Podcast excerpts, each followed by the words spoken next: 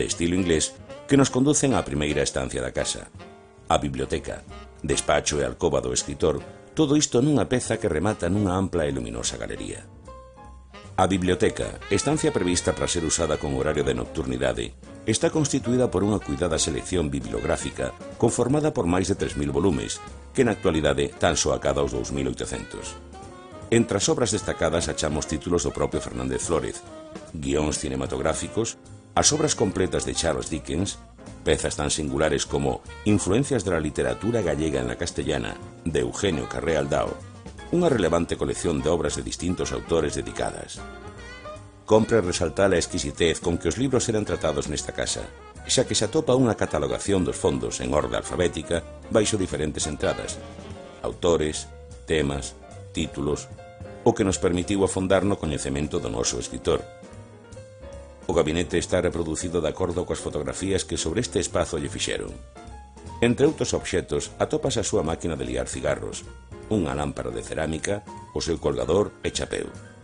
Adornando as paredes por riba dos anaqueis, podemos contemplar a colección de debuxos das personaxes das obras de Charles Dickens, así como unha representativa fotografía do día en que Venceslao Fernández Flórez tomou posesión na Real Academia Española da súa cadeira coa letra S, en sustitución de don José Alemani, estando acompañado polo Duque de Alba, Monseñor Eijo Garay, don José María Pemán, director da Real Academia Española, os señores Cotarelo, Casares e García de Diego.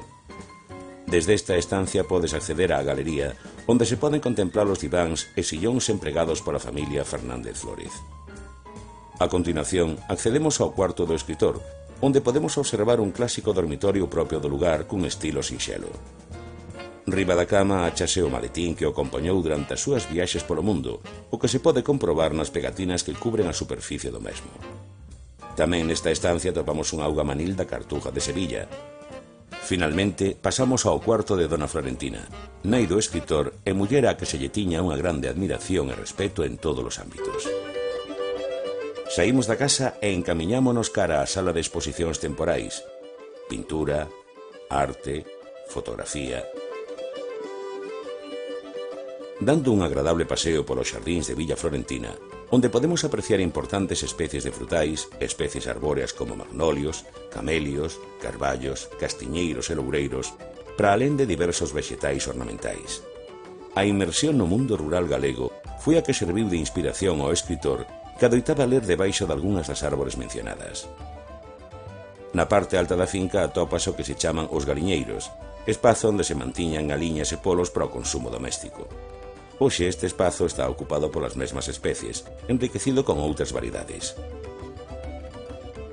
Este ambiente complétase gracias á presencia da aula de natureza, cita onde antigamente se achaba o garaxe que daba a cobillo ao flamante Opel Capitán propiedade do novelista. A frondosidade da fraga de Cecebre apreciase en todo o seu esplendor na propia finca da Fundación Venceslao Fernández Flórez, xa que mantén viva a esencia con árbores centenarias das especies autóctonas descritas no bosque animado. E pasaron os anos, e veu a morte e pasou a súa esponxa pola extensión da fraga, e desapareceron estes seres e as historias destes seres. Pero detrás todo retoñaba e revivía, e medraban outras árbores e se encorvaban outros homes. E nas covas rebulían camadas recentes, e a trama do tapiz non se afrouxaba nunca. E ali estaban coas súas loitas e cos seus amores, coas súas tristuras e as súas ledicias, que cada quen cree inéditas e como creadas para el, pero que son sempre as mesmas, porque a vida naceu dun só berro do Señor, que cada vez que se repite non é unha soa voz a que ordena, senón que é o eco que vai e ven desde o infinito ata o infinito. Venceslao Fernández Flórez viviu entre os seus amigos do povo de San Salvador de Cecebre, nese tapiz de vida apretado contra as enrugas da terra pero tamén viviu en Madrid dende 1914 ata o seu pasamento, intre en que retornou definitivamente á Coruña, onde foi acompañado por propio desexo expreso polos seus amigos da parroquia de San Salvador, onde era querido e admirado e onde sempre será un veciño máis, el coa súa familia.